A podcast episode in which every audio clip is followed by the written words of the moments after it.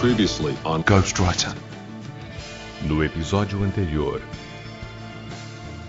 Ele é um dos personagens mais populares, junto do Papai Noel e do Mickey Mouse. Pra começar, eu queria dar um depoimento aí, fazer um depoimento emocional.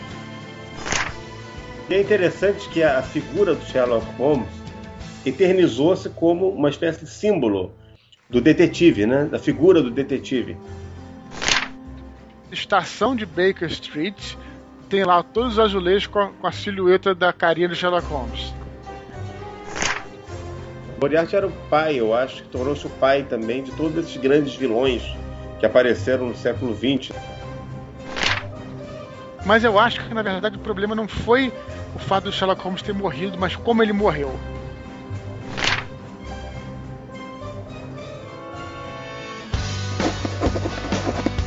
I'm a writer. Well, I'm a writer, actually. I am a writer. Ghostwriter.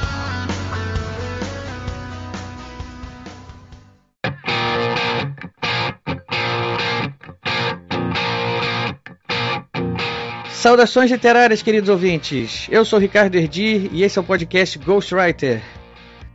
O programa de hoje é um programa que tem por objetivo falar sobre a Odisseia de Literatura Fantástica que vai acontecer lá em Porto Alegre. Estamos aqui com os organizadores do evento. Sem muita enrolação, vamos logo apresentar aqui com vocês aqui César Almeida. Seja bem-vindo, César. Boa noite, obrigado pelo convite. É, na verdade, hoje quem está aqui é o César Alcázar. O César Almeida é escritor de não ficção. Ah, olha só, tem uma diferença então. César Alcázar na área. César Alcázar is in the house.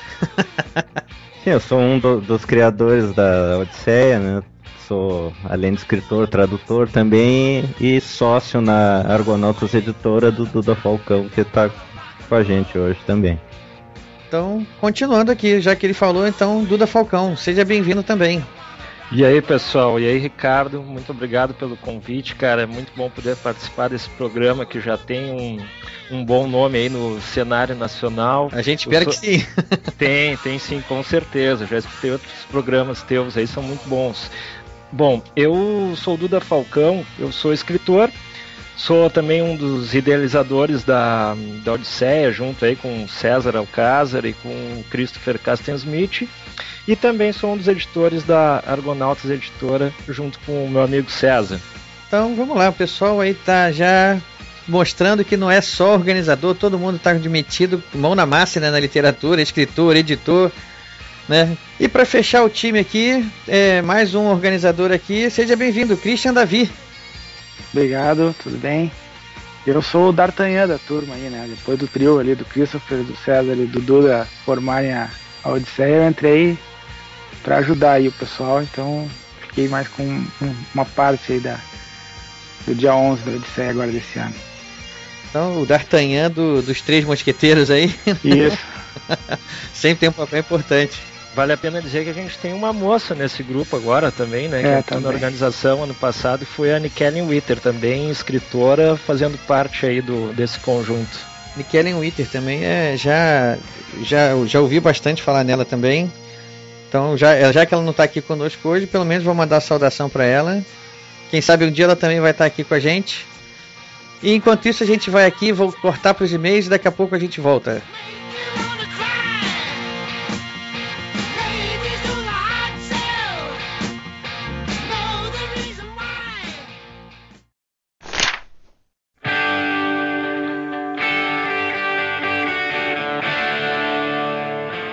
Salve, salve amantes da literatura. Sou Rafael Moller, editor do podcast, e sejam todos bem-vindos a mais nova leitura de e-mails e recados do podcast Ghostwriter. Como de costume, ao meu lado na leitura de e-mails, Ricardo Erdi.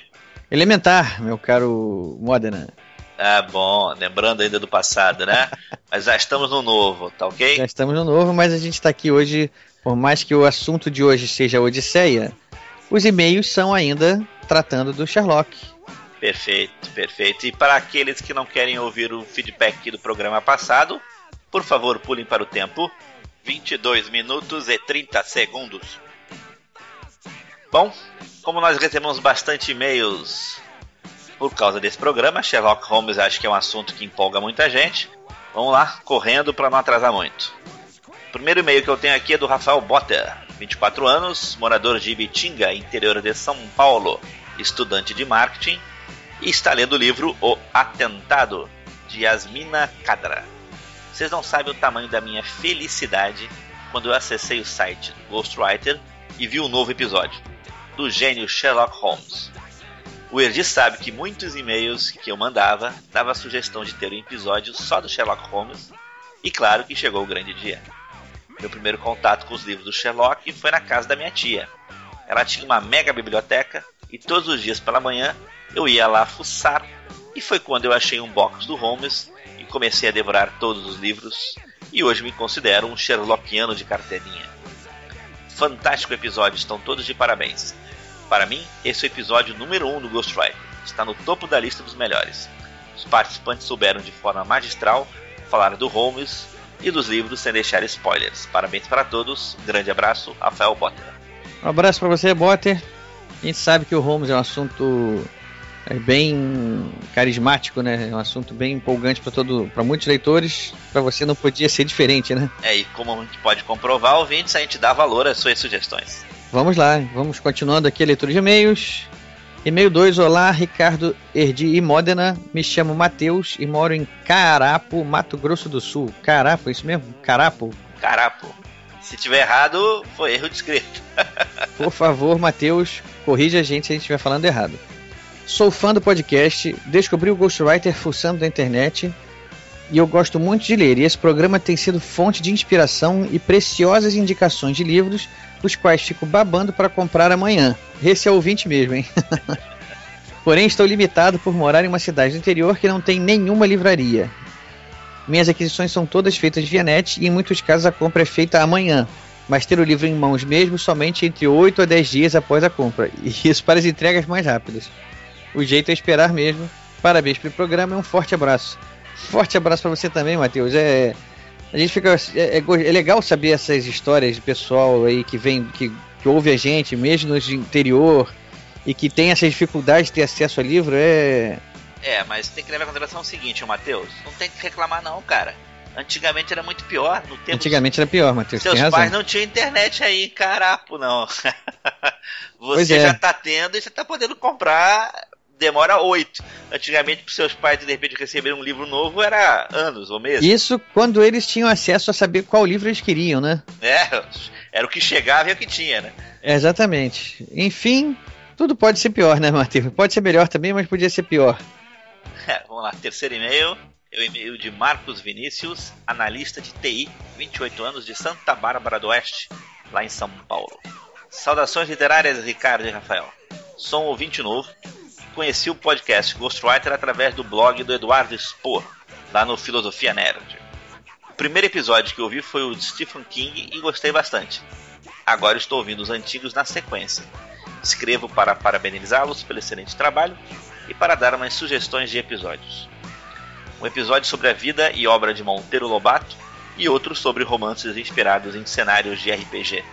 Tormenta, Dragonlance, Forgotten Realms Abraços e continuem com esta mega jornada. Marcos Vinícius. É, Marcos, deixa eu te falar uma coisa. Se eu não me engano, lá no próprio Filosofia Nerd do Eduardo Spor, tem um podcast falando sobre esse cenário de RPG lá, sim. O Dragonlance tem. Tem, vai lá dar uma olhada que eu Dragonlance, inclusive, você vai falar, tem inclusive um dedinho do Ghostwriter lá. Mas tem muito mais coisa lá no Filosofia Nerd. Mas tem mais coisa assim. Nisso, dá uma olhada lá também. O, sobre o Monteiro Lobato, você pode ter certeza que ele é, é tema nosso aqui também para ser feito um dia. Então, as suas sugestões foram muito bem-vindas, agradeço. E vamos em frente. E-mail número 4, saudações literárias, Ricardo e Modena. Me chamo Felipe Loureiro, tenho 24 anos e sou de Guarulhos, São Paulo. Mandei um e-mail para vocês algumas edições atrás sugerindo que o grande detetive da literatura poderia ser tema para um programa. Inclusive fiquei resmungando que não havia nenhum podcast sobre isso. E devo dar-lhes os parabéns e agradecê-los pela edição 38. E a presença do mate e do esporte só tornaram o tema ainda mais interessante. Tenho um carinho muito especial pelo Sr. Sherlock Holmes e pelo Dr. Watson, assim como por todos os elementos que os cercam na obra de Doyle, pois foram eles que me introduziram no mundo da literatura. O Mata mencionou que não sabia se essa aparência quase arquetípica que os detetives assumiram depois de Holmes era natural dos livros, retratados com sobretudo, chapéu e cachimbo. Bem, posso dizer que não. Essa apresentação visual vem dos primeiros filmes da década de 30 ou 40, a adaptar as aventuras de Sherlock e Watson. Nos livros, há somente uma passagem em que é mencionado que Holmes está usando um chapéu de viagem com abas dobráveis, mas é uma passagem pequena na qual eles estão em uma estação em Londres antes de fazer uma viagem de trem. E tal descrição é bem superficial e ocasional. Tal chapéu não chega a caracterizar o vestuário usual do personagem. Mas era frequente o uso de sobretudos e casacos, especialmente de tweed devido ao clima tempestuoso e gélido de Londres. E por fim, uma pequena correção. Holmes não era um exímio violinista. Na verdade, estava mais para mediano pra, e ruim. Fato que, somado à personalidade reclusa do detetive, expulsou alguns inquilinos antes de Watson e enervava a calma Sra. Hudson, dona do famoso 221B. Bom, este era para ser um e-mail curto, mas acabou ficando gigante. Espero ter contribuído de alguma forma. Abraços e até a próxima edição. PS. Erdi, assista Sherlock da BBC. É sensacional. E para terminar o e-mail dele, ele fala o seguinte: Fazendo um pequeno merchan, falei um pouco da série do meu blog Perto da Lareira, onde publico alguns contos tolos e falo de cultura pop nerd em geral. E eu deixo o link abaixo. O link vai estar no post do nosso episódio. Quem quiser vai lá dar uma olhada. Perto da Lareira. Perto da Lareira. PPS. Não assisti Elementary por puro preconceito, pensando que Sherlock fora de Londres não é Sherlock. Mas vou dar uma chance a ela, até. É, só para fechar então, Felipe, é, vale a pena sim. Elementary traz um Sherlock e um Watson diferentes do que a gente está acostumado, mas não é porque é diferente que, que é ruim. Sem preconceito. Vai, veja e seja feliz. Vamos lá, continuando, vou ler o quinto e-mail. Olá, meu nome é Thiago Cabral, tenho 27 anos, sou psicólogo e um escritor independente em processo de acolhimento por uma editora. Opa, boa sorte. É, boa sorte, Thiago. Como sempre, excelente podcast mas vim aqui levantar uma bandeira.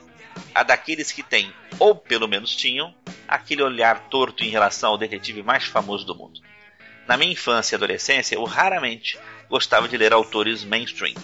Por isso cheguei a torcer o nariz para os livros do detetive britânico, preferindo alternativas até mesmo nacionais. Porém, o excelente programa de vocês me fez relevar o preconceito e ter vontade de começar a beber da fonte, já que a obra influenciou tanto tudo que já foi feito no estilo até hoje. Já sou fã da série da BBC desde a primeira temporada, mas pensava que haviam modificado muito do que o personagem é no livro. Ao saber que esta série é bem fiel aos trejeitos do personagem literário, isso somou mais um ponto para quebrar minha opinião. Enfim, já adquiri minha cópia de Um Estudo em Vermelho para iPad. Saibam que vocês influenciaram mais um leitor. Esse, esse Modena, posso dizer, esse comprou amanhã, né? partiu, assim, usou o slogan do Ghostwriter e já comprou amanhã. Eu tenho certeza, Thiago, que você vai curtir muito o Estudo em Vermelho. É, como você falou mesmo lá no início, você deixou de ler por preconceito, né? E, cara, não tem preconceito. É, Sherlock Holmes é um personagem lendário, é um clássico da literatura mundial. É, não tem por que não gostar dele, não curtir ele. É... E vamos olhar agora pelo lado positivo agora você pode ler toda a obra dele. É, você tem agora a chance de ter uma obra vasta à sua frente e excelente, que vai te oferecer muito tempo de diversão pela frente. Continuando aqui, e-mail 6, saudações literárias, caros amigos do Ghostwriter. Meu nome é Fabrício Soares, tenho 25 anos, sou estudante de Gestão e Tecnologia da Informação e moro em Porangaba, São Paulo. Bom, primeiramente gostaria de parabenizá-los pelo trabalho. Seu podcast foi o primeiro de literatura que eu vi e desde então tenho acompanhado assiduamente, muito embora este seja o primeiro e-mail que envio. Envio porque o assunto é de grande interesse para mim.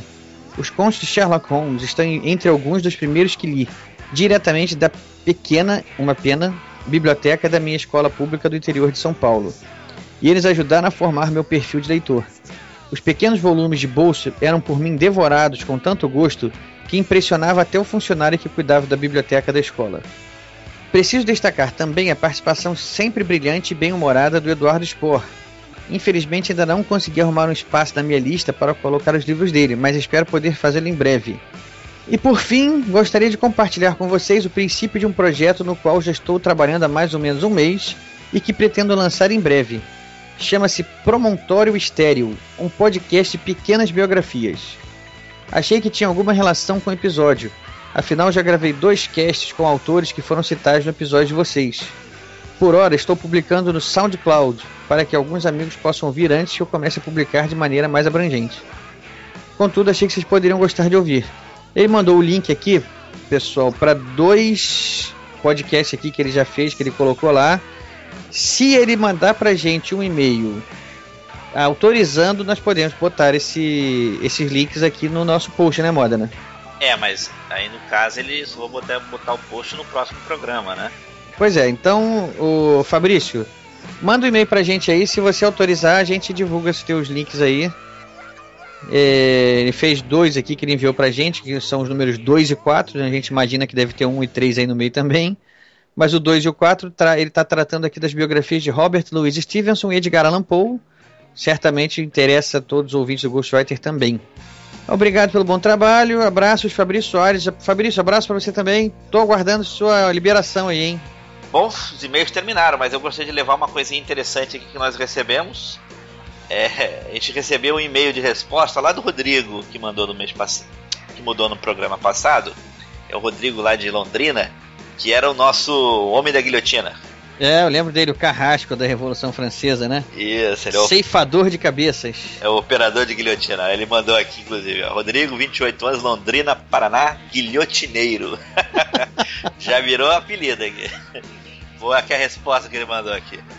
Minha profissão não é tão assustadora quanto parece.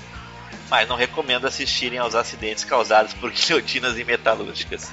Estou mandando Eu, as para, imagens. Para, para, para, para. ele, ele manda essa frase e em seguida ele fala: Estou mandando as imagens. Eu parei de ler aí. ele, ele, me diz que não recomendo assistir aos acidentes causados por guilhotinas e metalúrgicas. Aí eu, eu, já tinha falado que um cara que trabalha com prensa e com guilhotina é um, eu, a gente imagina um banho de sangue. Aí em seguida ele diz: Não recomendo assistir os acidentes causados por guilhotina. Eu imaginei um banho de sangue maior ainda. Em seguida ele continua dizendo que estou mandando as imagens para tudo. Bom, mas as imagens que ele mandou foram dos equipamentos em que ele opera.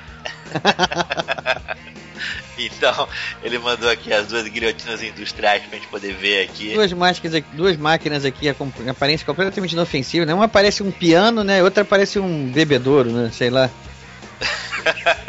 muito mais do que isso, pessoal, muito mais do que isso.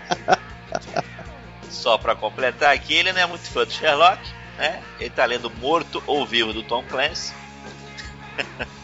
Ele gostaria de deixar uma sugestão. A sugestão que ele está dando aqui é que a gente falar no final do programa é, o que, que a gente está lendo, né? Eu já, a gente já tenho. Eu sempre que lembro a gente faz isso, o, o, o Rodrigo. Sempre que a gente se lembra, a gente procura perguntar para os nossos entrevistados aqui, os nossos convidados, o que, que eles estão lendo. E aí nesse programa, inclusive, ele lembrou. Lembrei, pois é, vocês vão escutar lá no final. E a gente também dizer o que, que é o próximo.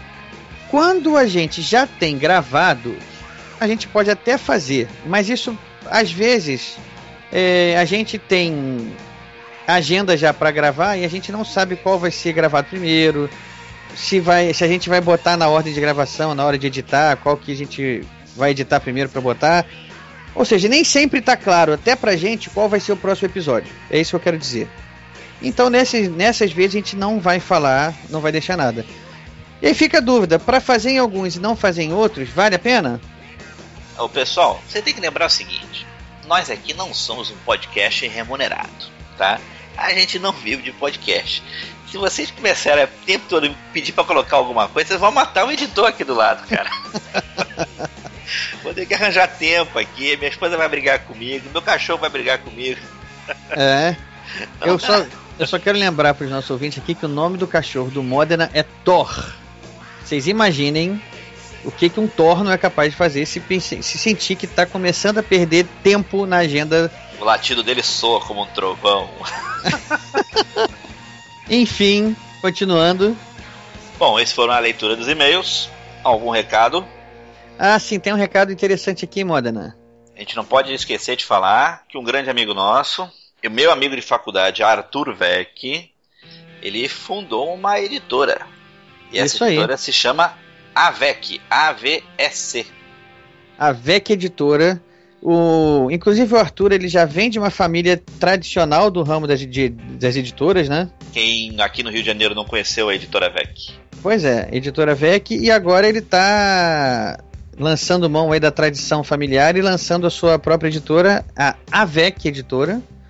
A gente deseja aqui uma vida longa e próspera, né, para a AVEC, que consiga todos os objetivos.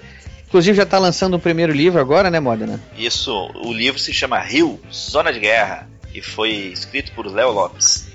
Então, a gente espera isso, a gente deseja uma boa carreira pro livro e pra editora. O Arthur Vec, um grande abraço para você. Inclusive, o Arthur Vec até foi o intermediário pra gente fazer esse programa de hoje, né, Moda, né? Sim, foi para o pessoal da Odisseia, foi o Arthur que nos apresentou. Isso aí, então, Arthur, um abraço para você, vida longa e próspera pra sua editora. E mais pra frente vamos falar mais sobre o livro Rio, Zona de Guerra. Isso aí. Um abraço para vocês, daqui a pouquinho eu volto aí. Bom, pessoal, hoje eu não vou falar de cabeça os endereços. Até porque eu vou usar gravado, tá? Segue aí a gravação. Que beleza. Todo mundo vai ter que ouvir agora pacientemente os nossos endereços, a começar pelo nosso site, que é o programagw.podomatic.com. programagw.podomatic.com. O nosso Twitter, que é o arroba programagw, arroba programagw. O nosso e-mail, que é o programagw.gmail.com, programagw.gmail.com. Facebook, que é o facebook.com barra programagw, facebook.com barra programagw. E para terminar, aqueles que quiserem nos encontrar no iTunes, basta procurar por podcast Ghostwriter. Podcast Ghostwriter. E é bom, como a gravação agora acabou, um abraço pro pessoal da Odisseia e até mais. Então valeu, Modena.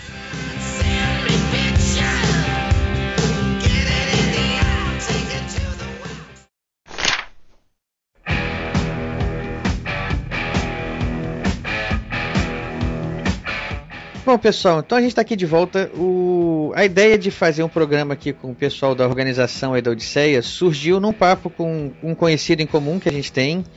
Eh, A gente achou que tinha seria muito legal se o pessoal pudesse vir aqui e explicar um pouco para os ouvintes aqui que gostam de literatura fantástica, né, que gostam de terror, que tem a ver com todo esse mundo de ficção fantástica que a- a- o evento vai abordar. E aí é, a gente entrou em contato com o pessoal da, da organização, então aí é, o pessoal está aqui com a gente, já está apresentado. E eu vou perguntar para vocês aí onde vai ser o evento, quando vai ser, como o pessoal consegue encontrar. É, César, você pode ajudar nisso aí? Claro. Bom, a terceira edição da Odisseia de Literatura Fantástica vai acontecer nos dias 11, 12 e 13 de abril. Em Porto Alegre, no Memorial do Rio Grande do Sul, que fica no centro histórico da cidade, bem na Praça da Alfândega, ali na rua 7 de setembro. É, tem site também, né? Sim, tem o, o site da WordPress, é Odisseia Litfan, tudo junto, ponto wordpress.com. Litfan de literatura fantástica, né? Mas o, o link vai estar aí no, no, no post aqui do, do, do nosso episódio também. Quem quiser depois é só olhar lá. Na sexta-feira, a Odisseia começa às 10 horas da manhã e vai até às 8 horas da noite. Às 7 horas começa a palestra de abertura com o escritor Tabajara Ruas. E no sábado e no domingo ela vai das 2 horas da tarde às 7 da noite. A nossa feira de livros e artigos temáticos acontece nos três dias durante todo o horário. Agora que o pessoal já sabe quando, onde, por que que vai ser a feira, vamos começar a destrinchar um pouco mais? Vamos lá, como é que surgiu a ideia de fazer esse evento? Desde quando começou, desde quando ele existe, como é que surgiu a ideia? Começa desde o início. Quem se arrisca aí? Eu acho que começou mesmo por 2010, quando eu e o Duda começamos a Argonautas e a gente viajou para São Paulo. No... Qual foi aquele evento, Duda? Foi o Fantasticon em 2010, quando a gente foi lançar o nosso primeiro Ah, livro. O JediCon. Ah, JediCon, exatamente. Na JediCon. É verdade. E lá a gente já conheceu o pessoal Esse de aí Rio eu fui São também. Paulo. Ah, é, apareceu lá também, né? É. E, e o pessoal nos cobrava, ei, quando é que vai ter um evento lá no sul pra gente poder ah, levar a editora pra lá, levar os nossos livros? E eu acho que é aí que começou a nascer a ideia, né? Isso foi em 2010 que você falou, né? Foi em 2010. E o primeiro evento aconteceu em 2012. 2012 mesmo. Isso, a primeira Odisseia em 2012. Então nessa, eh, nessa nossa ida a São Paulo JediCon em 2010, a gente acabou conhecendo bastante gente. Ah, na verdade, a gente já conhecia outros escritores e pessoal de editoras através de, de e-mails, com aquele lance de, de blogs e tal. Então aí começamos a ter já contato com o pessoal.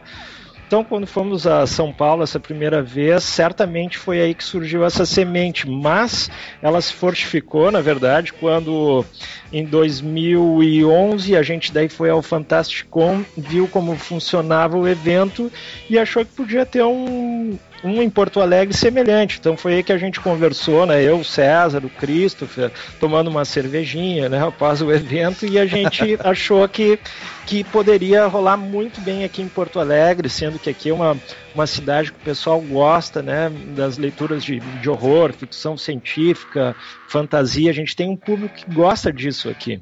É, e eu posso dizer que é uma cidade já tem, já está começando a criar uma certa tradição, não só nesse tipo de gênero, né, do gênero de ficção fantástica, mas é, eu acho que uma literatura em geral, é, o pessoal aí do, do sul tá bem forte, né? A cena literária do sul é muito forte, né? Nós temos uma feira do livro muito forte, né, que é assim, uma das maiores da América Latina, se já não é a maior, né? Então a gente tem bastante incentivo aqui para trabalhar com a literatura. Hoje, em dois, nós estamos aqui já em 2013, do- 2014, né? A gente está aqui, já vai partir para o terceiro evento, então. Isso.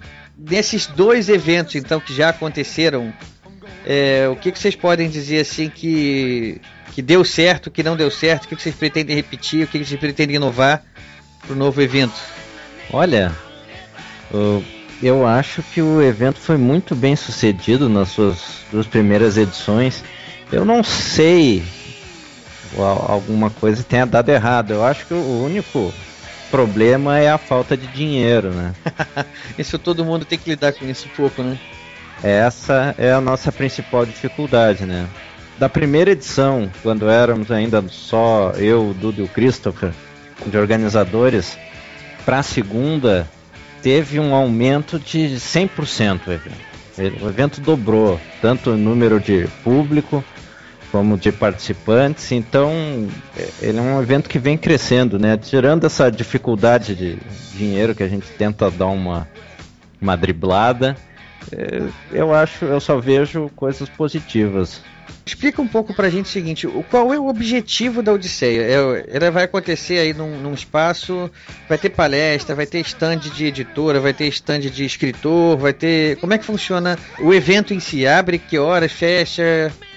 Fala, explica tudo tintim por tintim aqui pro nosso ouvinte ter uma ideia do que esperar. Bom, assim, ó, antes de falar da programação propriamente dita, tu perguntou sobre o objetivo, né, Ricardo? É. E, e desde um primeiro momento, uma das coisas que a gente mais, mais queria era poder exatamente colocar em foco um tipo de literatura que às vezes é marginalizada em se tratando de autores nacionais. Por quê? Porque os autores internacionais eles entram muito bem no nosso mercado se tratando de horror, ficção científica e fantasia. Porém, para os autores nacionais, a gente sentiu que estava faltando um espaço. Então, na verdade, o objetivo é incentivar a leitura dos nossos autores e incentivar a produção nacional. Esse é o primeiro objetivo da Odisseia.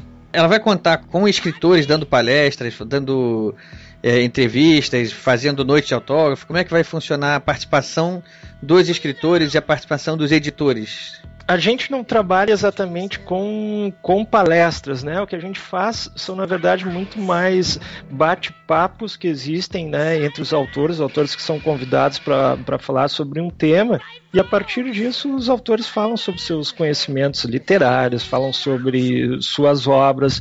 Então, em geral, as palestras elas são mais aquelas de abertura, quando, por exemplo, a gente chama um acadêmico para falar sobre determinado assunto, como na nossa primeira edição nós tivemos uh, um historiador falando sobre o Simões Lopes Neto, então falou sobre a literatura dele, que é bem importante para o Rio Grande do Sul, e tem elementos né, fantásticos nessa literatura. Ano passado a gente teve a Regina Zilberman, é uma estudiosa então da literatura infanto-juvenil, uma das mais conhecidas, e esse ano a gente vai ter também o Tabajara esse, Ruas? É, exatamente. Esse ano é o Tabajara Ruas. Né? Ele vai falar sobre é. o, o Lovecraft. Opa!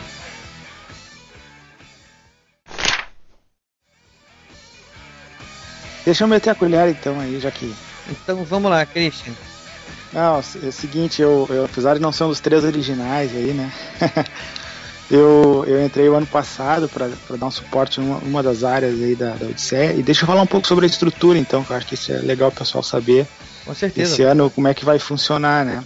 Talvez o César e o Dudu depois possam até explanar um pouco mais. Mas esse ano são três dias, então, é o dia 11, 12 e 13 de abril, é uma sexta, um sábado e um domingo. Porto Alegre, no Memorial do Rio Grande do Sul. Então, é, o dia 11, que é a sexta-feira, é o dia que, que eu que eu estou organizando, né? É o dia que a gente chama o dia do aluno. É, dentro daquele objetivo que o Duda estava falando, o, o, o dia do aluno é para a gente apresentar a literatura fantástica dos autores nacionais, dos autores brasileiros, para as escolas, para os alunos conhecerem, né? E, e, começarem a se acostumar a ouvir esses nomes e, e, a, e, a, gostar de literatura nacional também, né? Legal. Como é que a gente, como é que funciona esse dia? Eu convidei vários autores de literatura fantástica nacional, muitos responderam ao, ao chamado, né?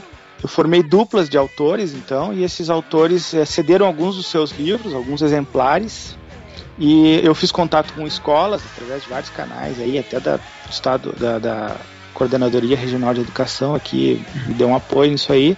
Foi, eu fiz uma carta e tal, mandei para várias escolas e a gente começou então a ter agendamento de escolas para esse dia, né? Então, para você ter uma ideia, assim, agora que eles reenviaram a carta, eu já tinha fechado praticamente todos os horários. Hoje eles reenviaram para as escolas, mais nove escolas me procuraram hoje para participar do dia Pô, do Que bacana, então o evento tá, tá concorrido mesmo, né? Tá, eu vou ter que abrir mais horários, eu tava, eu tava assim, desistindo de alguns horários, vou ter que abrir, vou ter que, ter que me esforçar para conseguir mais aí alguns autores que já a gente tem contato hoje. Então acho que deve, assim, no dia 11, deve ter em torno ali de uns 500, 600 alunos participando da Odisseia. E esse é um, é um dos dias mais concorridos pelos próprios escritores também, né? Porque é muito importante a formação de leitores, né? Então, esse é, uh, talvez seja até uh, dia mais de. que o pessoal tá mais de olho, né? É a principal função da Odisseia desse ano é formar leitores, né? É, você falou que é o dia do, do aluno, né? O, dia do aluno a gente chama. E só tem mais dois dias. Esses dois dias também tem outros nomes. Isso, nesse mesmo dia à noite tem a, então a palestra de abertura que, que o estava falando ali do Tabajara Ruas. Né? Ah. Aí no sábado quem faz a programação mais é o Christopher, né? Mas eu acho que o, o César, talvez o Duda, sabe melhor como é que são as programações do sábado. Mas que, que eu saiba daí são mesas redondas no sábado e no domingo o dia inteiro ali, pelo menos. Não sei se é a partir da manhã ou a partir da tarde, mas eles podem é, a partir, um a partir da tarde. O é, evento a... esse ano vai ser na, na sexta-feira, das 10 da manhã às 8 da noite, e sábado e domingo, das 2 da tarde às 7 da noite.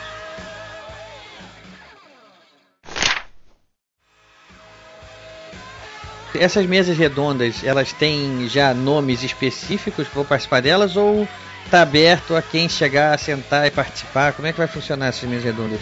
Elas já estão fechadas, né? A gente começa às 14 horas no sábado, abre o memorial e por volta de 14, 15, 14, 20 a gente faz né, um, uma abertura breve assim dos, dos organizadores e já chama para o primeiro bate-papo que inicia às 14h30. Então, se minha memória não me falha aqui, uh, primeiro bate-papo vai ser sobre literatura infanto-juvenil, seus desafios. A gente vai ter a, a Nikellen falando, a Ana Lúcia Merege e a Simone Sauresig.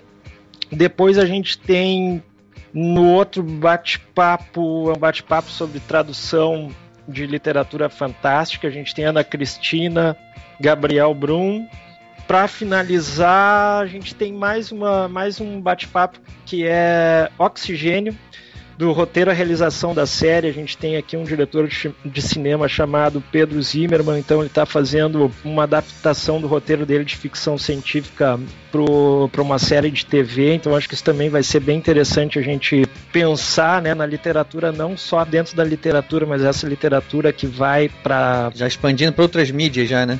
Exatamente. E, bom, a gente, a, além disso, né, tem uma programação paralela, que é o Mochila Literária, organizado pela Adriana Vargas.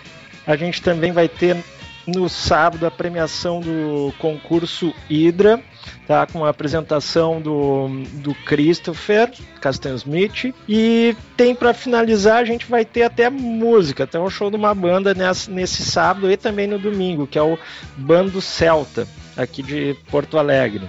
Bom, pelo nome, a gente não precisa se preocupar que não vai ser uma banda com um tema nada a ver com ficção, com fantasia, não, né?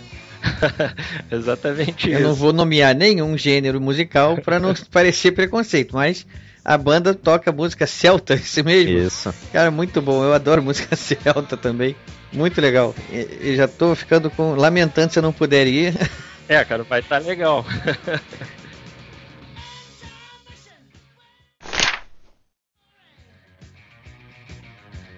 Agora você falou aí do concurso Hydra. Que concurso é esse? Então, esse concurso aí foi promovido aqui pelo, pelo Christopher e, e outros autores para promover autores da nossa literatura nacional para o exterior.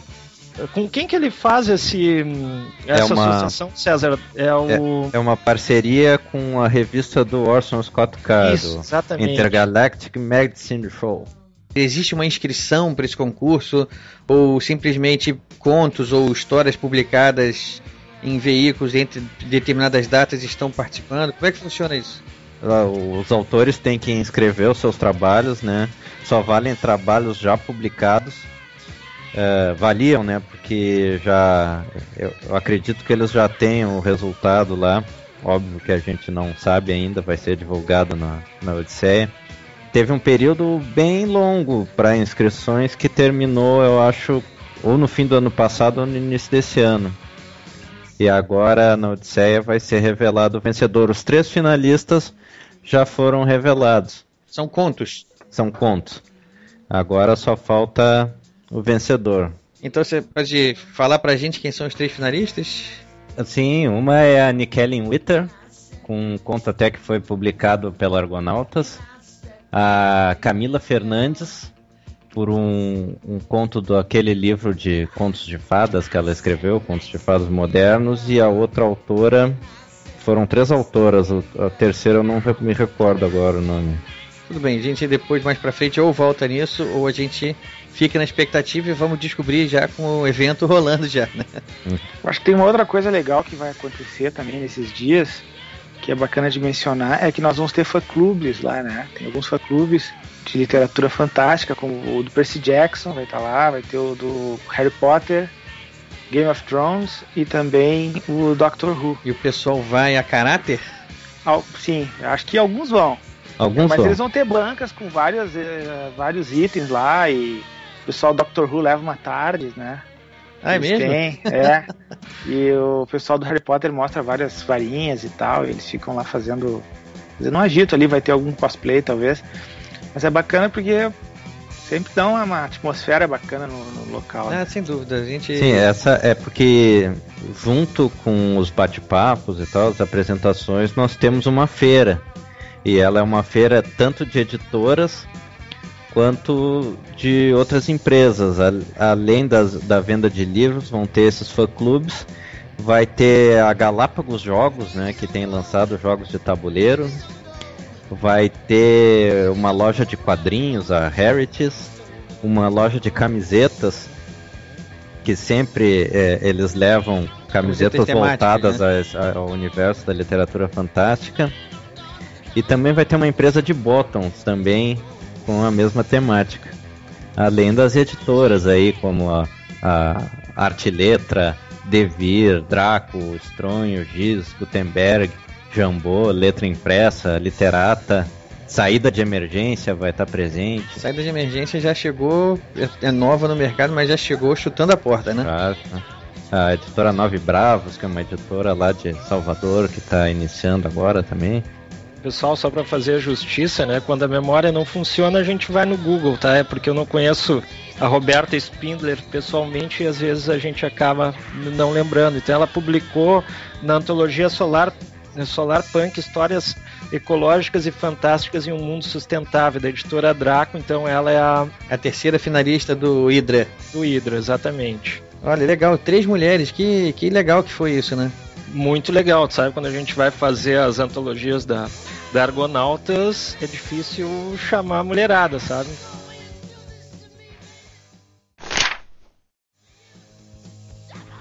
Vocês já falaram como é que vai ser a programação né, da sexta, né, que é o dia do aluno, do sábado, que vão ter essas mesas redondas, e o domingo, o que está reservado para o domingo aí? Então, domingo a gente também vai ter bate-papo né, com os autores. A gente tem às 14 horas tem abertura, 14 e 30 a gente tem um bate-papo que é o foco editorial. A gente vai ter a, participação então da Estronho, do selo Fantas, que é também dentro da Estronho, só que é literatura infanto-juvenil, e a página 42. Então é a participação do MD Amado, do Roman e do César Alcázar. Às 15h30 vai ter um bate-papo que eu estou participando, que é Lovecraft e os mitos de Cthulhu. Então, uma sugestão minha, porque eu adoro horror e adoro Lovecraft, né? Então, convidei aí os amigos o Guilherme da Silva Braga, o Gustavo Melo e o José Francisco Botelho. Para finalizar, então, daí o dia, nós temos o bate-papo ficção científica literatura versus adaptações cinematográficas. E a gente vai ter a participação do Max Malman, Geraldo Rodolfo e o Gilson Luiz da Cunha. E como atrações paralelas, a gente vai ter a presença aí do pessoal do ArgCast fazendo uma gravação ao vivo lá. Vai ter o Daniel HDR, o Fabiano Silveira, Wagner Abreu e o convidado especial aí que é o Douglas Quinta Reis. E finalizando, cara, a gente tem de novo o Bando Celta. oh, que bom. então, quer dizer, domingo não é, não é mesa redonda, você falou são. Olha, são bate-papos, a gente fica ali em cima do palco e vai mantendo uma conversa informal, depois abre perguntas pro pessoal. Nosso interesse é realmente dialogar sobre a literatura que a gente gosta dentro desses nichos, né? Que é do horror, ficção científica e fantasia. É dentro desse gênero, esses eventos que estão começando a pipocar pelo país aí todo. Você, é, tem a Fantasticon também, né, que já tem uma certa tradição, né, já, já tem uma, uma longevidade aí. Mas que outros eventos vocês conhecem que também tratam mais, que dão mais atenção para ficção fantástica? Olha, um evento anual, assim, com já alguma. Periodicidade já, né? A longevidade eu sinceramente desconheço. Houve em Pernambuco lá o Elf, Encontro de Literatura Fantástica, mas que eu lembre teve apenas uma edição. O Elf foi um evento mais voltado para academia, como a gente pôde perceber, né? E a Odisseia, um evento voltado mais para o público em geral. É claro que a gente tem sempre as nossas palestras de abertura, elas tiveram um conteúdo mais acadêmico. Então esse equilíbrio também eu acho que, que é legal. É, o legal você citar sobre esse um evento aí mais voltado para para academia, né? Porque é, uma tecla que a gente sempre bate aqui no, no, no Ghostwriter que o, esse gênero que a gente está tratando que agora no, no, programa de hoje, né, que é ficção fantástica, todos os gêneros que estão relacionados, é um gênero que não tem muita penetração na academia, né? É, pelo menos aqui no Brasil, né? Parece que é tratado como um, um gênero menor. Cara, é vou te dizer com essas palavras, é preconceito. É. É, na, na realidade, a gente está o nosso país, a literatura do nosso país, ela sempre foi muito mais voltada para um lado realista. E até posso entender por quê, né? Nós somos um país que foi colonizado e a gente, além de ter sido colonizado por portugueses, mesmo depois da nossa independência, quando nos tornamos um país republicano, a gente sempre sofreu influência de outros países, dos países europeus e também dos Estados Unidos. Então, eu acho que essa relação com o real que a gente faz é uma maneira de, de na verdade, fazer uma, uma defesa com essa cultura que, que vem de fora. Que na verdade eu acho que, que é um problema, porque a literatura ela é muito mais do que isso, né? A literatura fantástica ela nos fala muito. É só a gente perceber as metáforas e pegar um bom livro, né? A qualidade independe de gênero sempre, né? Com certeza. E, o, e os clássicos do gênero, eu acho que eles têm uma, um alcance tão grande que falam por si, né? Pode estar falando aqui de vários autores aqui, eu não vou nem citar alguns, porque qualquer um que eu cite aqui vai ficar lembrado pelos que eu não citei, né? O ano passado, quando a Regina Zilberman fez a palestra de abertura, né, eu conversei com ela um, um pouco antes e a gente estava comentando essa questão. Primeiro, eu acho que, bom, ela que é super conceituada na, na área acadêmica, né, defendendo assim veementemente a literatura fantástica, né, dentro da, desses critérios de qualidade e tal, eu já fiquei bem feliz. Eu acho que esse preconceito está amainando aí, vai melhorar, né? E, e eu comentava com ela até que tem muito livro de literatura fantástica que é bem conceituado na academia. Só que aí eles não são mais literatura fantástica, eles são clássicos. Ah, entendi. Entendeu? Tipo, Edgar, muito Júlio Verne. é muito... clássico. É, quando é. Não, isso não é literatura fantástica, né? Bota lá, sei lá, 1984 e tantos outros livros aí. Esses livros acabam é, sublimando o gênero, né? Acabam... É, Júlio Verne aí tem muita coisa, né? E, mas eu acho que isso está mudando, por quê? Porque o pessoal que tem indo pra academia somos nós pessoal que gosta disso, né, cara? Então... Por mais que a gente já tenha essa tradição de ignorar um pouco a ficção fantástica, é... me parece que ultimamente tem surgido mais acadêmicos dispostos a dar um olhar mais simpático pro gênero, né? Que a academia vai se renovando também, né? É. Sem, é, sem dúvida. A gente pode ver que o pessoal que ainda tem muita resistência a isso é um pessoal mais antigo. E que muita parte a maior parte da academia brasileira ainda está no século XIX. Então não chegou nem no século XX ainda, nós já estamos no XXI. Mas isso aos, aos poucos vai mudando. Né?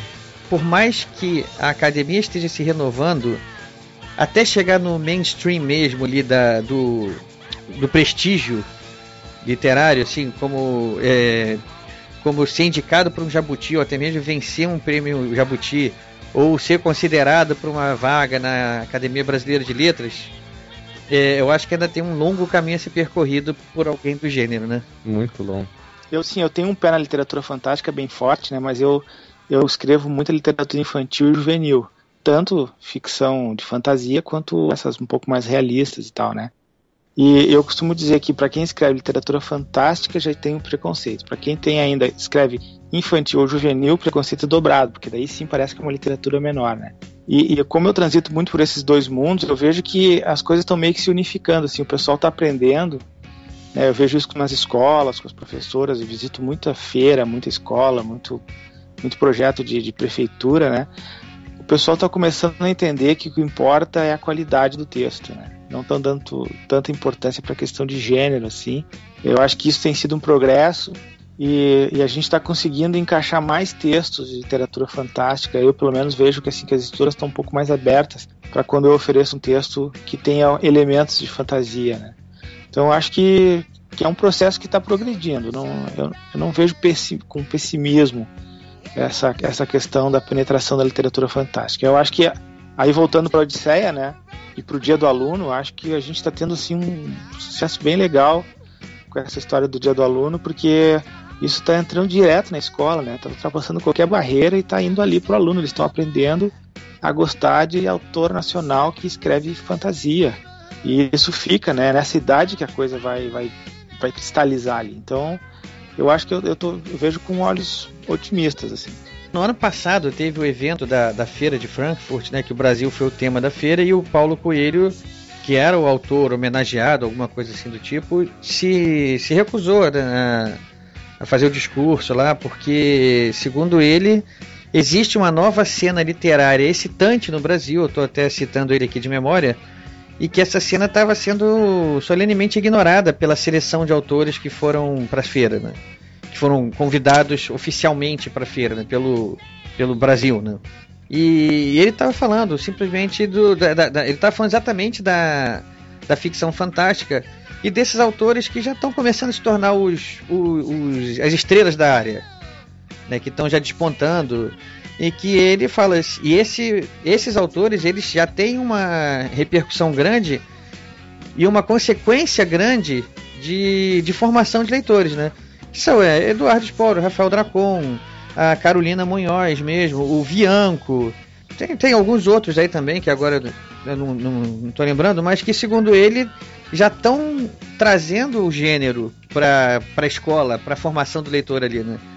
E se, se essas novas gerações crescerem lendo essas, é, essas obras, a gente tem um, um futuro aí, um mercado editorial futuro muito mais aberto, né? É, eu acho que o mercado ainda vai ficar melhor quando as editoras trabalharem num outro sentido, não só de formar escritores que vão vender muito e demais para as massas, é melhor a gente ter muito mais escritores, ao invés de ter apenas quatro ou cinco, como tu citou, ter 20, 30, né? Dividir esse mercado e fazer com que a gente chegue mais longe. E aí também a gente tem todos os problemas, né? De educação, né? Que, que a leitura não chega para todos, né? Então isso aí também tem que ser coisas a serem resolvidas. E só voltando sobre uma questão acadêmica, eu acho que na verdade até a gente não precisa se preocupar com uma Academia Brasileira de Letras, porque lá existem, na verdade, políticos e nós somos escritores. É verdade. A gente tem que criar o nosso próprio espaço. Quem sabe começar aí criar a Academia Brasileira de ficção fantástica, de literatura fantástica, né? Quem sabe? Quem sabe, é uma boa ideia. Né? É, a Academia Brasileira de Letras, ela tem como requisito para ser candidato a uma vaga é ser um brasileiro notável e ter escrito ao menos um livro. É, ou seja, a gente tem uma impressão de que por ser academia de letras, a, o quesito escrever seria o, maior, o de maior peso, né? Deveria, né? Deveria, né? É o que a gente imagina que seja. Mas do jeito que é hoje, basta o candidato ter escrito algum livro qualquer, no, no, independe do tema, e ter ser notável por alguma maneira, de alguma maneira. Ou seja, ter influência, né? É, é isso aí. E aí a, a, a, eleição pode se tornar muito mais política, né? E como você falou, a gente acaba tendo políticos lá dentro que a gente olha aqui para fora e vê escritores que tem que a gente gostaria de ver lá dentro, né? Ah, e assim, ó, e também a gente não tem um lado bom também de começar a aparecer, por exemplo, com a Odisseia, que outros canais oficiais começam a perceber a gente, como por exemplo a Câmara do Livro de Porto Alegre, ela já me convidou duas vezes para fazer curadoria e esse ano eu vou estar na terceira vez fazendo curadoria em função já de ter trabalhado na Odisseia, o que faz com que nós, como evento que era alternativo, quando eu chego né, no evento da Câmara do Livro, que é a Feira do Livro de Porto Alegre, eu sempre cito e represento a Odisseia. Isso mostra que a gente também pode chegar nesses canais oficiais. Tá já trilhando uma. deixando uma, uma trilha aberta aí, que não é mais uma picada pequenininha, estreitinha, não, né? Que é pra quem tá vindo agora, né, já tá encontrando um caminho muito mais asfaltado aí, né? Pra não deixar de citar também aí, uh, desde a primeira edição de Odisseia, a Associação Gaúcha de Escritores aqui do Sul, né, tem dado apoio aí bem legal para a Odisseia e é um reconhecimento, acho que, dos próprios escritores, né, dessa agremiação de escritores, de que a Odisseia é um movimento importante, né, uma coisa que, que, que marca um cenário aqui da, da, escrita no Rio Grande do Sul e a associação AGES, que a gente chama aqui desde o início, né, apoiou, inclusive com grana e tal, para que a Odisseia acontecesse. É, resumindo, é um evento que não dá mais para ignorar.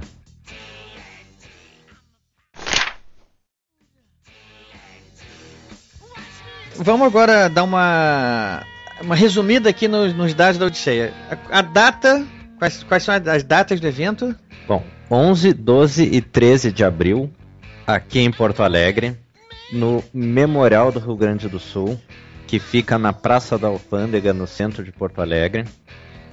Na sexta-feira, que é o dia do aluno, ele começa às 10 da manhã e se encerra às 8 da noite com a palestra do Tabajara Ruas. No sábado e no domingo o horário é diferente, é das 14 horas às 19 horas, com a, a feira de livros e uh, e artigos temáticos acontece nos três dias durante todo o tempo. Sábado e domingo, o evento se encerra com um show da, do bando celta tocando música medieval para o pessoal. Vão ter lançamentos de livros, sessões de autógrafos E é uma ótima oportunidade para ir lá e conhecer os escritores e os editores do cenário fantástico brasileiro. Certamente, como acontece nos eventos, como tem a, a Flip, né, a Feira Literária Internacional de Paraty, e já tem a famosa, a famosa Off Flip, onde o pessoal que vai frequentar acaba se encontrando nos bares, restaurantes da região para se conhecer e bater papo, né? Então, com certeza, os bares aí da, da região aí de Porto Alegre vão estar tá inundados aí de escritores que estão aí na, na Off Odisseia também, né? É um ótimo lugar também para prospectar novos negócios, novos projetos. Para ver e ser visto, né? E, e, e para se divertir também, que a gente se diverte bastante, embora trabalhe horrores. É, então vamos, vamos aproveitar aqui também, já que vocês três aqui estão aqui, também são escritores vou aproveitar também e pedir para que vocês se apresentem aqui, falem quais as obras de vocês, falem para o nosso ouvinte aqui que quiser conhecer um pouco mais de vocês, como encontram vocês especificamente, o que, que vocês escrevem. Vamos lá. Começa com vocês, César. César Alcazar e César Almeida, né? É. Duas carreiras aí paralelas, como é que funciona isso? é, como César Almeida, que é o meu nome original, eu escrevo sobre cinema há muitos anos. Eu lancei o livro Cemitério Perdido dos Filmes B em 2010, que são resenhas uh, de filmes de baixo orçamento. E no ano passado eu organizei a continuação Cemitério Perdido dos Filmes B Exploitation, que foi lançado pela editora Strong, que dá continuação né, nesse universo aí do cinema uh, alternativo, underground. Nesse momento, nosso editor aqui, o Modena, está tendo. Está, deve estar pulando na cadeira dele lá, porque ele é, ele é um fã de filmes assim. Desde que, eu, desde que a gente se conheceu, acho que foi vendo sessões trash aqui em Jacarepaguá. Ah, beleza. Pra ele procurar lá no site da Estronho que ele vai gostar bastante desse livro. Aliás, o, o primeiro Cemitério Perdido vai ser relançado pela Estronho agora para formar uma, uma coleção. Legal. Outros volumes virão no futuro, mas por enquanto nada concreto ainda. E como autor de ficção, eu atuo mais na fantasia heróica, né? A espada e feitiçaria. Eu tenho uma série que se passa na Irlanda medieval, que conta as aventuras de um mercenário irlandês chamado Angraf, o Cão Negro de Clontarf. É, eu já publiquei vários contos com esse personagem, inclusive um no exterior, na Heroic Fantasy Quarterly. E agora eu estou lançando o primeiro livro dele, solo, na Odisseia, que se chama A Fúria do Cão Negro, lançado pela Arte Letra. Então, os meus três leitores vão ficar felizes. os seus três leitores. Vamos lá, espero que a gente ajude a aumentar isso aí de 3 para 3 mil, quem sabe, né? Tomara. vamos lá, Christian, vamos continuando com você aí. Beleza. Bom, eu lancei meu primeiro livro em 2006. É um livro de, de fantasia, se chama O Rei e o Camaleão. Na verdade, são duas novelas, uma, uma ficção científica e outra medieval. É, direcionado principalmente para o público juvenil. Aí depois, uh, em 2008, lancei um livro chamado Mão Dupla, publiquei com a editora Artes e Ofício, uma boa editora aqui de Porto Alegre. E entrou no catálogo de Bolonha, né? Esse catálogo aí que tem da Fundação Nacional do Livro Infantil Juvenil, que faz lá para a Feira Internacional de Bolonha. Então foi uma coisa bem bacana. Aí depois publiquei muito conto aí, em várias antologias, inclusive com Argonautas, vários. Eles me convidaram, fiquei bem feliz. E depois uh, comecei a publicar alguns infantis. Publiquei em 2012 com a, com a editora Paulinas, um livro chamado Sangue de Barata. Depois, em 2013, procurei com a, a, publiquei com a editora Gaivota livro chamado A Menina que Sonhava com os Pés. E daí, ano passado, 2013, eu relancei o Rei Camaleão, que tinha sido por um programa do governo aqui que eu tinha sido selecionado. Agora relancei com uma editora aqui de Porto Alegre chamada Besouro Box e lancei também com a Besouro Box. Eu fiz uma apanhada de todos os meus contos que eu tinha publicado nas antologias, nas coletâneas e publiquei num livro só chamado O Filho do Açougueiro e outros contos de terror e de fantasia, também direcionado para o público jovem, né? E agora para esse ano eu tenho três livros para sair. Aí tem um infantil que vai sair, acho que agora por maio pela editora Lê de Minas. E tem mais um pela Paulinas e mais um pela Gaivota, dois dois juvenis, um de fantasia urbana e o outro mais no linha do mão dupla, assim, que pega mais a realidade de, dos jovens e tal, e trabalha mais com os grilos da adolescência. É isso aí. Quem quiser te encontrar aí na internet, www.christiandaviescritor.com. Se botar meu nome lá, Christian com CH, Davi com D no final, escritor, vai encontrar meu blog, meu site. A gente vai botar o link aí no, no post aí do, Beleza. do, do programa também. Duda, sua vez. Bom, cara, eu comecei a publicar aí em 2009, a publicar contos. Publiquei em diversas editoras, devo ter publicado em uns 30 contos mais ou menos, eu, um pouquinho que eu perdi a conta ali até 2012.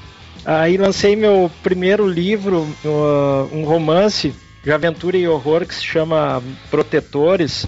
Então é uma história de horror urbano, então tem um grupo lá de pessoas especiais que começam a a lidar com o sobrenatural na, na cidade de Porto Alegre e tal, então eles têm que eliminar essas ameaças aí que perturbam o cotidiano da, da cidade. É um livro, na verdade, uma obra para ser em três volumes. Eu estou terminando o volume 2, provavelmente ano que vem eu vou publicar essa sequência. Mas ano passado eu publiquei um livro de contos chamado Mausoléu, um livro de horror literatura fantástica porque tem alguma coisa assim de, de fantasia heróica ali, um pouquinho de ficção científica, mas principalmente de horror, no qual eu resolvi fazer aí um apanhado dos contos que eu já tinha publicado e coloquei alguns contos novos, né? Um livro de 300 e poucas páginas, um tijolinho assim, o pessoal gostou muito. E para esse ano eu ainda tô tô pensando se se vai dar tempo aí para lançar um livro até a, até a feira do livro. Né, eu tenho dois aqui quase prontos, assim, então tem que ver, né? Um é de, de fantasia heróica e o outro de terror, então eu quero ver qual dos dois eu vou privilegiar para lançar ainda até o final do ano.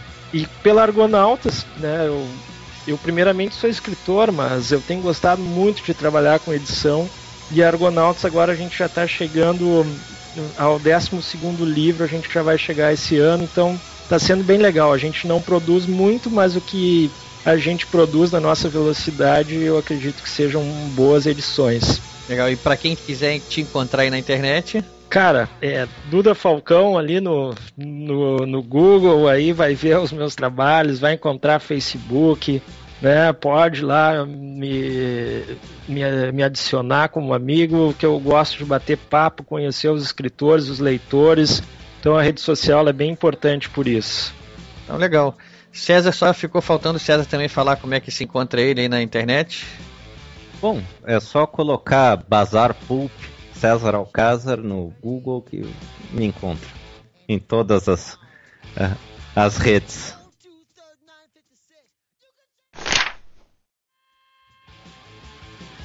E para terminar aqui, para a gente fechar, uma pergunta que a gente também gosta de fazer sempre que sempre que eu lembro, né? Sempre que o host, a memória do host está em dia, mas eu quero saber o que, que vocês estão lendo no momento.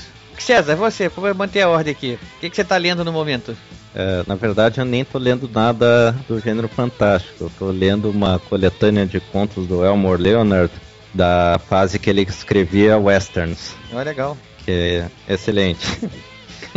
Tem que dar um tempo de vez em quando no, no É, sem dúvida, né? a gente não, é, não, é, não vive só de uma coisa, né? A gente tem. Aliás, é, é, muitas vezes o pessoal gosta de perguntar o que, que se diria os autores iniciantes, né? Eu, eu não gosto de dar conselho, né? Mas eu acho que a única coisa que dá para falar é que tem que ler muito e variar. Tem que, exatamente. É, isso aí é.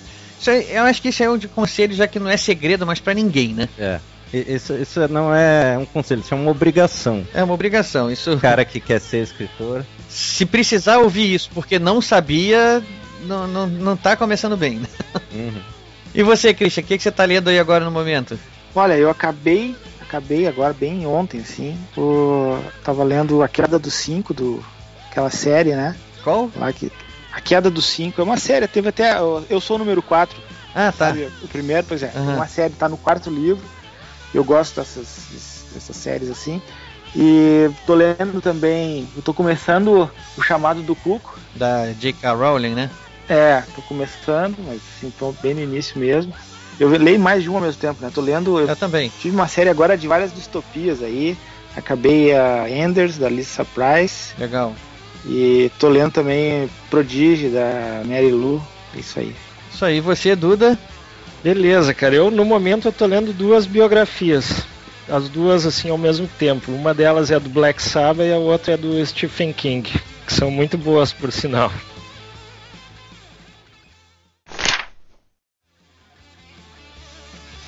Então é isso aí, pessoal. Agradecer a presença de vocês aqui.